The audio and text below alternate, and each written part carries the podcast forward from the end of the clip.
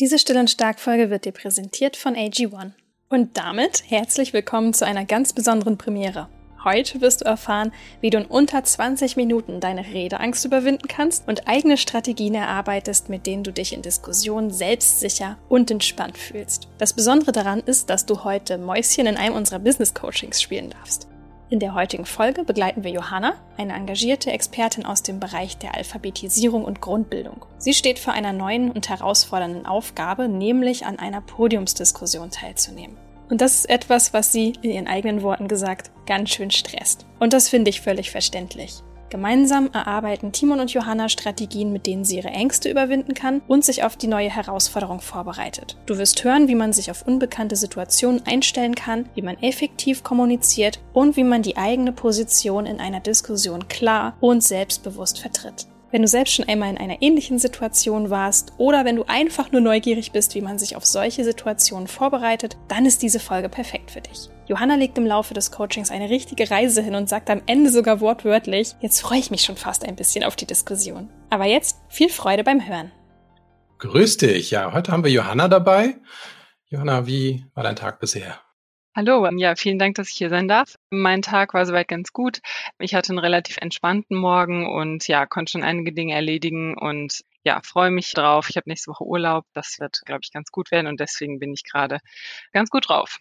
Das ist gut. Sehr schön, ja. Was für ein Thema hattest du denn heute, was dich so beschäftigt hat, wo du sagst, hey, da komme ich mal in die Still- und Stark-Sprechstunde? Genau, ich bin ähm, demnächst eingeladen, bei einer Podiumsdiskussion mitzumachen und das stresst mich ganz schön, weil ich mittlerweile schon daran gewöhnt bin, sozusagen Vorträge zu halten. Das klappt mittlerweile gut. Aber bei dem Gedanken an diese Podiumsdiskussion bin ich im Grunde jetzt schon nervös, obwohl das erst Anfang September stattfindet. Und genau da wäre ich einfach dankbar für so ein paar Tipps, neue Perspektiven und so weiter. Mhm. Ich selbst habe ja jetzt noch so gar keine Vorstellung, was so eine Podiumsdiskussion für dich ausmacht. Also ich kenne Podiumsdiskussionen, aber wie sieht das bei dir aus? Also was ist so der Hintergrund der Diskussion? Gibt es da irgendwie ein Thema? Ist das ein Fachthema? Genau, es ist ein Fachthema. Es geht um Alphabetisierung und Grundbildung. Und ja, im Grunde, also den genauen Rahmen kenne ich tatsächlich auch nicht. Das ist auch so ein Faktor, der mich stresst. Ich vermute, es werden ein paar Leute, so eine Handvoll Leute auf der Bühne sitzen.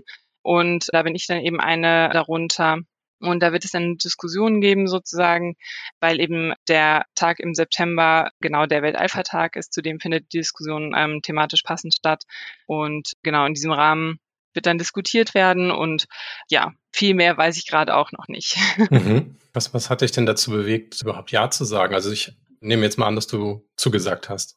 Genau, ich habe zugesagt bereits. Das steht auch fest sozusagen und ich mache das aber als Urlaubsvertretung. Mhm. Genau. Das heißt, du hast für einen Kollegen, Kollegin dann zugesagt? Ja, ganz genau. Teilzunehmen, okay. Wer hat dich denn eingeladen? Also weißt du die Person, die das moderiert oder ist das eine, eine offene Gesprächsrunde? Nee, das weiß ich tatsächlich auch nicht, wie das genau abläuft. Die Einladung kam an. Ich kenne die Person auch nicht persönlich. Man muss dazu sagen, es passiert öfter bei uns. Also auch bei Vorträgen kenne ich sozusagen die Leute nicht vorher.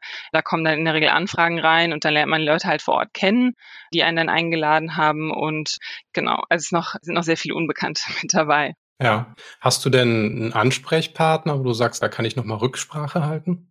Ja, genau, habe ich auf jeden Fall. Stimmt, da könnte ich theoretisch sonst nochmal fragen, was so genau das Setting ist vielleicht einfach, weil den Tipp habe ich mal tatsächlich bekommen, als es um so Konferenzvorbereitungen ging für Vorträge halten, dass man eben gegebenenfalls auch nochmal vorher anfragen kann, wie so das Setting ist oder wer noch so da sein wird und so weiter. Hm. Jetzt sagst du ja, Vorträge hast du schon gehalten vor Publikum. Wie groß war da das Publikum? Ähm, das schwankt. Äh, mal waren es irgendwie so fünf bis zehn Leute, dann sind es ein paar mehr. Ich glaube, das Größte, was ich bisher hatte, waren so 50 Leute. Da weiß ich tatsächlich auch nicht, wie das bei der Podiumsdiskussion sein wird, wie groß das Publikum sein wird. Da lasse ich mich auch überraschen. Wobei ich das tatsächlich, da bin ich so ein bisschen unentschlossen. Also manchmal finde ich es besser, das vorher zu wissen. Manchmal denke ich mir auch so, ja, am Ende ist es halt doch einfach, ich stehe ja vor Leuten sozusagen. Vielleicht macht die Größe des Publikums dann gar keinen so großen Unterschied. Ja, genau. Aber ja, so sozusagen das Maximum waren so circa 50 Leute, die im Publikum saßen. Mhm. Was würde für dich denn eine erfolgreiche Podiumsdiskussion sein? Also wenn du dir so vorstellst, ich, ich könnte das, du hast das geschafft, mit was würdest du dich gut fühlen als Endergebnis? Hm, ich würde sagen, wenn ich sozusagen mich ja gleichberechtigt am Gespräch beteiligen könnte. Also ich muss jetzt nicht die Diskussion an mich reißen, aber wenn ich ähm, sozusagen an Stellen, wo ich es als passend empfinde, das sage, was ich sagen möchte sozusagen und da meinen Standpunkt klar machen kann. Genau. Damit wärst du zufrieden. Ja. Dann wäre es gut gelaufen für dich.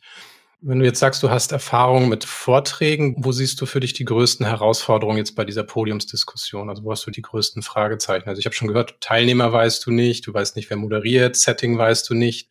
Mhm. Was sorgt für dich aber für jetzt für Unsicherheit? Du sagst, da fühle ich wirklich einfach mir irgendwie den, den Boden unter den Füßen weggezogen oder ich weiß gar nicht, wo der Boden ist. Mhm.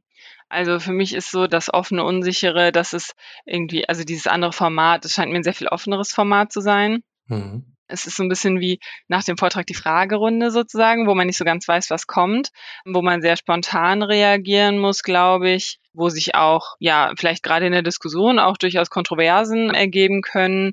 Und für mich kommt halt noch so ein bisschen dazu, dass also zumindest eine Person, ich weiß ja nicht, wer sonst groß da sein wird, aber in der Regel, ich tippe mal, dass es, äh, so wie diese eine Person, von der ich weiß, dass sie kommt, Leute sein werden, die sehr viel mehr Berufserfahrung haben als ich und auch sehr viel mehr Erfahrung dann insgesamt im Diskutieren. Und ja, meine Sorge ist so ein bisschen dabei, dass ich ja da irgendwie dann nicht so ganz mitdiskutieren kann, wie ich das gerne würde. Und ja, dazu kommt halt eben auch, dass ich normalerweise, wenn ich irgendwie neu in eine Gesprächsrunde komme, eher so der Typ bin, der erstmal zuhört am Anfang und guckt, wie das Ganze läuft und dann vielleicht später mal ins Gespräch mit einsteigt. Und das, ich habe das Gefühl, das geht halt so nicht bei einer Podiumsdiskussion. Also vielleicht ist das jetzt auch nur so eine Annahme in meinem Kopf, die eigentlich gar nicht so stimmt, aber das ist so quasi das Gefühl, mit dem ich jetzt quasi da reingehe.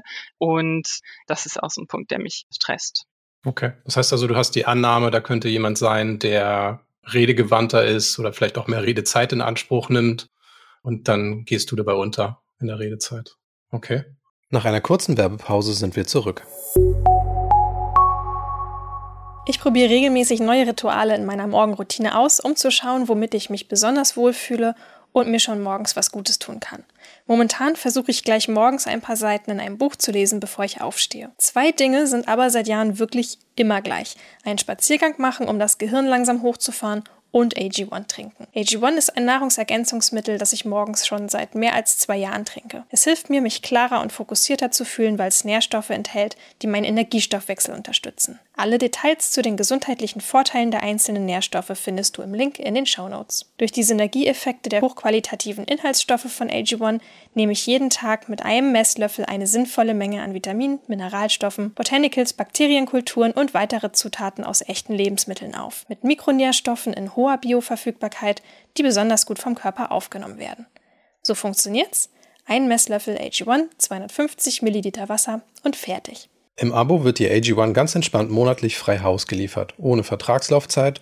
Das heißt, pausieren und kündigen ist jederzeit möglich. Im Moment gibt es ein besonderes Angebot. Auf drinkag1.com Schrägstrich still und stark erhältst du bei Abschluss eines monatlichen Abos einen kostenlosen Jahresvorrat Vitamin D3 und K2 und fünf praktische AG1 Travel Packs für unterwegs gratis dazu. Neukundinnen und Kunden erhalten außerdem das AG1 Welcome Kit inklusive Aufbewahrungsdose und Shaker zur Monatspackung dazu.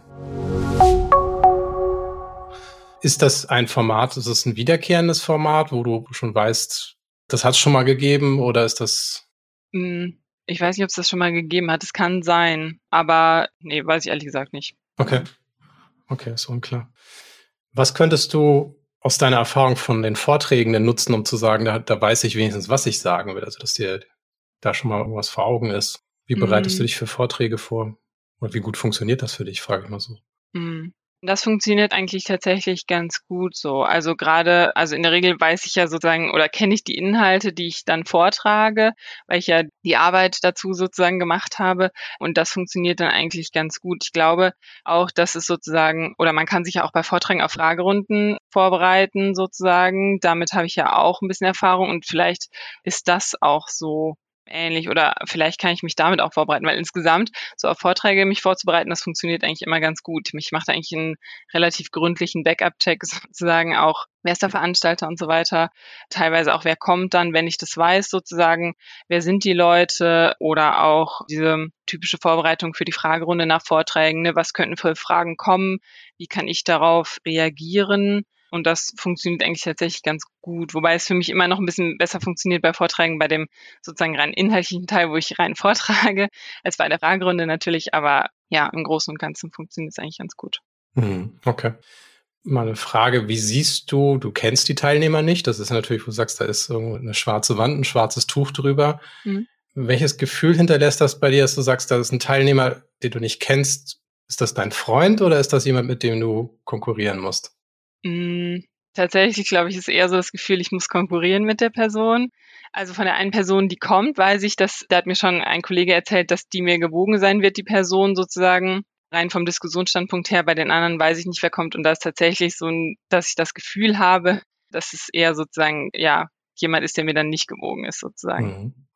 Bietet das Thema denn, über das du sprechen sollst, ist das so kontrovers, dass du das Gefühl hast, das kann tatsächlich passieren? Mm, also ich glaube nicht in dem Sinne, dass es sozusagen so richtig knallen wird, in Anführungszeichen. Also das wird natürlich eh nicht, weil sich die Leute immer diplomatisch verhalten, so, ne? Also ich glaube es nicht so, dass es irgendwie krass eskalieren wird. Ich glaube, es gibt schon, aber schon durchaus die Möglichkeit, dass es einfach unterschiedliche Standpunkte dazu gibt, auch wie man, keine Ahnung, in Zukunft weiter verfahren wird und so weiter. Ja, welche Ableitungen einfach gezogen werden aus bisherigen Erkenntnissen, weil es ja eigentlich fällt mir gerade auf, sind es eigentlich nicht so die wahnsinnig schwierigen Themen, aber ja, irgendwie ist es, keine Ahnung, vielleicht einfach so ein Ding in meinem Kopf. Was wäre denn, wenn du erstens mal rausfindest, wer die Teilnehmer sind, zumindest mehr als die eine Person, hm. und vorher schon mal Kontakt aufnimmst? Und das könnte ich eigentlich mal machen. Ja. Oder vielleicht, es kann ja auch sein, dass es schon Leute sind, die ich dann doch schon kenne. Also das weiß ich ja auch nicht. Vielleicht finde ich ja dann einfach raus, es ist jemand dabei, den ich schon kenne. Vielleicht ist ja auch irgendwie noch eine zweite Person oder so dabei, die mir gewogen ist, sozusagen. Und dann ergibt sich gar nicht so das Riesenproblem. Ja, mhm. stimmt. Also das wäre ja ein Punkt, dass du sagst, wir beide schauen auf das Thema hm. und nicht irgendwo gegenseitig ins Angesicht und das ist eine Konfrontation und ich muss gewinnen oder ich muss Redeanteile gewinnen, hm. um mich zu verteidigen. Wäre das eine Option für dich oder eine neue Sicht? Ja, auf jeden Fall. Hast du eine konkrete Möglichkeit? Du sagst, du hast diesen Ansprechpartner, Ansprechpartnerin, die das Panel äh, organisiert. Könntest du dann sagen, hey, wer sind die Teilnehmer? Ja. Kann ich mit denen vorher reden? Ich würde gerne mal Kontakt aufnehmen, ja. um ein bisschen warm zu werden. Ja, ich glaube, das ist eine gute Möglichkeit. Ja. Okay, also das wäre ein konkreter Schritt. Mhm. Wenn du jetzt so an dein Ziel denkst und sagst, du willst mehr Klarheit haben, dass du weißt, ich krieg meinen Redeanteil, mhm. nimmt dir das schon mal was weg an Druck? Ja, ja, weil ich sozusagen dann, wenn ich weiß, wer kommt, kann ich mir ja auch vorher schon so ein bisschen besser überlegen, wie kann ich auf die andere Person eingehen. Also nicht nur, was sage ich einfach so in den Raum sozusagen, ne, sondern auch, wie gehe ich auf das ein, was die andere Person vielleicht beitragen könnte. Mhm. Ja. Das heißt, ihr könntet euch den Ball auch so ein bisschen hin und her werfen, wo die andere ja, Person genau. sagt, da bist du stärker drin oder zumindest hast du ein klareres Bild davon. Ja. Mhm. Okay. So, das sind die Menschen, die auf dem Podium sitzen. Wie sieht's denn mit dem Publikum aus? Kennst du das Publikum? Also natürlich nicht namentlich, aber hast du so eine Idee, was das für eine Zusammensetzung ist? Nicht jetzt speziell auf die Veranstaltung bezogen. Ich vermute allerdings, dass es ähnlich sein wird wie bei anderen Veranstaltungen in dem Bereich. Also ich habe sozusagen in dem inhaltlichen Bereich schon öfter Vorträge gehalten und das ist in der Regel eine Mischung aus Personen aus Forschung und Praxis, die da zusammenkommen und die dann ja gemeinsam über das Thema diskutieren oder sich dann in dem Fall vielleicht die Podiumsdiskussion anhören. Okay. Was denkst du, was das Publikum benötigt, damit das Publikum das Gefühl hat, hey, das hat sich gelohnt, hier zu sein? Was mhm. brauchen die? Hm, ich denke, es ist immer interessant, wenn man sozusagen ähm, als teilnehmende Person im Publikum sitzt, wenn man irgendwie vielleicht einen neuen Blickwinkel erfährt aus so einer Podiumsdiskussion. Das ist immer eine gute Möglichkeit.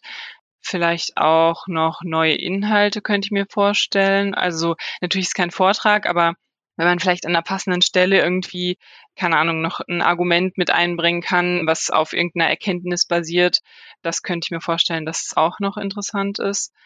Und ich glaube, fürs Publikum ist es auch interessant, allein diesen Austausch so mitzuerleben. Also gar nicht unbedingt nach Hause zu gehen und zu sagen, oh ja, da gibt's jetzt diese eine Lösung, sondern vielleicht ist fürs Publikum auch interessant, einfach verschiedene Perspektiven zu hören und dann auch sozusagen dieses verschiedene Wissen mit nach Hause zu nehmen und dann zu sagen, ja, da gibt's einfach verschiedene Ansätze. Gucken wir jetzt vielleicht auch mal für uns, was wir damit machen können. Mhm. Du sagst, das ist teils Fachpublikum. Ich höre jetzt so ein bisschen Forschung und Lehre wahrscheinlich plus Leute, die dann tatsächlich in der Praxis versuchen, irgendwo auch Sachen umzusetzen oder gelebte Erfahrung ja. haben. Ja, okay. Genau. Wie ist dein Hintergrund? Bist du in der Lage oder siehst du Möglichkeiten zu sagen, hey, ich habe zu dem Fachwissen, was ich habe, da habe ich eine Geschichte, da habe ich schon mal was erlebt, ich weiß, warum etwas funktioniert oder nicht und das kann ich an einem praktischen Beispiel erklären.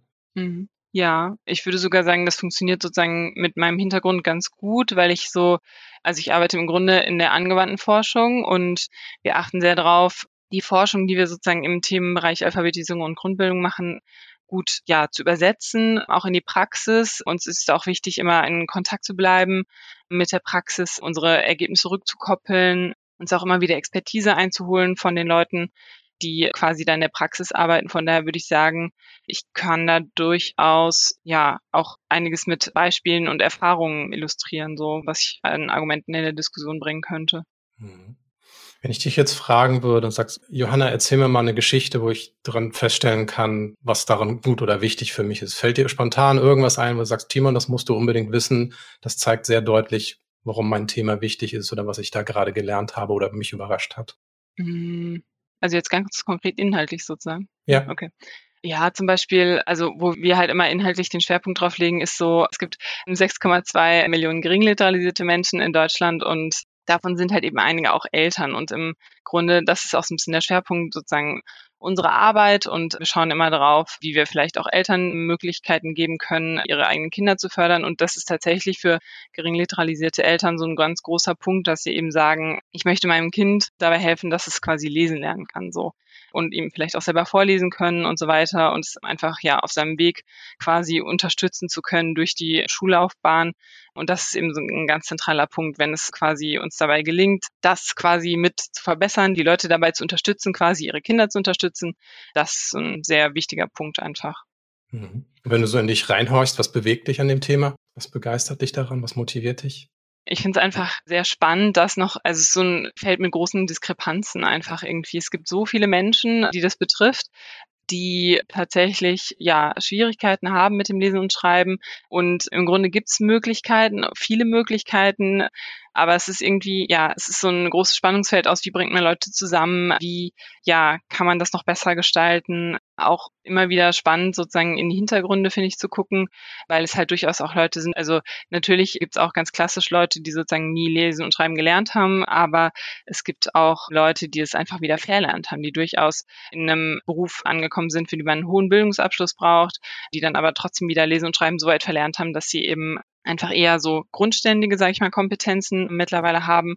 Und das Zentral ist eben sozusagen, dass Lesen und Schreiben halt in ganz vielen Bereichen wichtig ist, um im Alltag teilzuhaben und nicht nur eben irgendwie, keine Ahnung, dann ein Buch lesen zu können, sondern auch Infotafeln oder irgendwie beim Arzt ein Dokument auszufüllen, das machen zu können.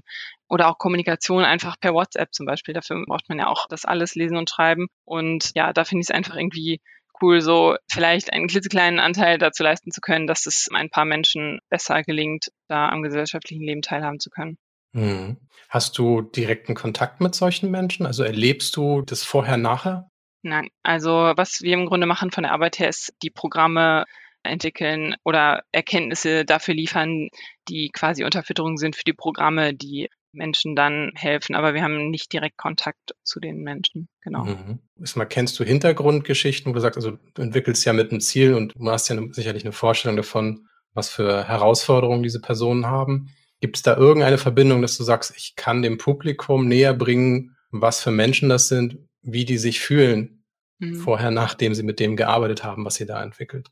Ja, ich glaube schon. Da müsste ich, glaube ich, noch ein bisschen mal recherchieren genauer, aber es gibt so Beispiele auf jeden Fall. Es gibt da auch immer wieder so Leute, die dann auch bereit sind, vor Kameras zu treten und ihre Erfahrungen zu schildern. Und das ist oft für die Leute ein, ganz anderes Leben einfach. Die erreichen dann teilweise neue berufliche Chancen zum Beispiel oder können dann eben ihren Kindern beim Lesen lernen helfen und ja, das sind schon große Unterschiede, die da dann gemacht werden können einfach und den Leuten wird dadurch sehr oft oder die erleben dann sozusagen sehr viel mehr Selbstständigkeit einfach in ihrem Alltag. Mhm. Also das Stärkste, was ja bei so einem Publikum hängen bleibt, und das ist ja auch für mich jetzt so der Punkt, warum ich dir diese Frage gestellt habe, ist, wenn du mir das jetzt erzählst, und ich habe eine gute Auffassungsgabe, was hängen bleiben wird bei mir, wird es sein, wenn du sagst, ich habe hier eine Person X, das ist ihre Geschichte grob. Mhm. Durch das, was ich hier mache, ist sie in einen anderen Zustand gekommen, eine Transformation, hat hier ihr Leben verändert, ist auf einmal glücklicher, hat Freiheiten, die man für sich selber vielleicht für verständlich hält, wenn man das nie kennt, dieses Problem. Aber das ist wirklich, wo man wirklich empfinden muss, was bedeutet das denn für mich, diese Einschränkung, nicht gut lesen zu können und Schwierigkeiten zu haben damit. Was traue ich mich dadurch nicht mehr? Mhm. Vielleicht versuche ich das auch zu überspielen, zu maskieren, was ich da eigentlich mache. Und das für das Publikum in Erinnerung zu rufen, sich mit diesem Gefühl zu verbinden, mhm. Das wäre vielleicht so eine Überlegung für dich, wo du sagst, dann muss ich gar nicht irgendwie mit viel mit Fachwissen punkten. Mhm. Du wirst in Erinnerung bleiben, weil du klar gemacht hast, worum es hier wirklich geht. Also das große Warum, dass man auch nachfühlen kann und wo ich sagen kann, da gehe ich jetzt zum nächsten, sag, das habe ich von Johanna gelernt und deswegen ist diese Sache so wichtig. Ja. Nimmst du das so wahr, dass das so eine andere Qualität hat, wenn du das ja. so erzählen könntest? Auf jeden Fall. Ja. Ich erlebe das selber bei mir auch und wir kämpfen da auch mal wieder mit, dass man so das Gefühl hat, man muss Wissen vermitteln, man muss kompetent sein. Und am Ende weiß man aber selber, ja, manchmal sind es die guten Geschichten, die hängen geblieben sind, wo ich sage, jetzt kann ich aber einen Gedanken transportieren anhand dieser Geschichte. Ich kann es mir wieder selber erzählen und selber erklären. Ne? Ja. Ja, und das nimmt aber auch viel Stress weg. Das ist nämlich auch das Schöne. Dann muss man da nicht irgendwie mit großen Wissenspaketen ankommen. Ja. Okay. Siehst du noch andere Faktoren, wo du sagst, da hast du Unsicherheiten? Hm, nee, spontan fällt mir da jetzt erstmal nichts mehr ein. Okay. Das heißt, so Anreise, Material, Vorbereitung, Notizen, da wüsstest du, was du tun würdest. Genau, ja. Oh, okay. Gut. Du hattest ja jetzt am Anfang gesagt, dein Ziel wäre, dass du sagst, du kriegst so gleichberechtigt Redezeit, wirst gleichberechtigt wahrgenommen. Was für ein Empfinden hast du jetzt? Siehst du da dich deinem Ziel jetzt näher? Fehlt da noch irgendetwas? Hm. Ja, auf jeden Fall. Also es kommt mir jetzt sehr viel sozusagen bewältigbarer vor und ich glaube, ich habe jetzt auch Ideen mitgenommen, wo ich nochmal in die Recherche gehen kann sozusagen oder wo ich konkret diese Anfrage stelle, wer noch kommt auf jeden Fall. Das führt dann wiederum dazu, dass ich mich sozusagen darauf gezielter vorbereiten kann. Und ich werde auch nochmal schauen, wie ich ja diesen emotionalen Aspekt da besser mit reinbringen kann. Und ich glaube, dann bin ich schon mal ganz gut aufgestellt. Jetzt freue ich mich fast so ein bisschen tatsächlich auf die Diskussion. Da geht es mir, ja, ich will jetzt hinfahren und meinen Senf dazugeben. Sehr schön. Also emotionaler Aspekt ist für dich das Geschichten erzählen. Genau, ja. Ja, so, okay. Ja. Sehr schön. Wenn du da vor Ort bist, würdest du uns ein Foto schicken? Ja. Ein Selfie oder von der Gruppe, wenn du da irgendwie Kollege, Kollegin dann nachher vom Podium hast. Das sehr würde gerne. uns sehr freuen. Sehr schön. Ja, dann wünsche ich dir, dass du da viel Erfolg hast, dass du auch die Menschen begeistern kannst. Und es hat mich gefreut, dass wir hier zusammen eine Lösung erarbeiten konnten. Ja, vielen Dank. Mich hat's auch gefreut. Unser herzlicher Dank geht an Johanna für das enorme Vertrauen, das sie uns entgegengebracht hat. Dieses Coaching war authentisch und echt und es zeigt wunderbar, wie befreiend und stärkend es sein kann, seine Unsicherheiten offen zu teilen und seine Ängste in Vorfreude und Mut umzuwandeln. Hast du auch eine Herausforderung in deinem beruflichen Alltag, die du unbedingt angehen möchtest? Dann folg einfach Johannas Beispiel und komm in unsere Still- und Starksprechstunde. Um teilzunehmen, musst du lediglich das Bewerbungsformular ausfüllen, das du in unseren Shownotes findest. Wir freuen uns darauf, dich auf deinem Weg begleiten zu dürfen und dich dabei zu unterstützen, still und stark zu sein. Also, Timon und ich wünschen dir alles Liebe und bleib still und stark.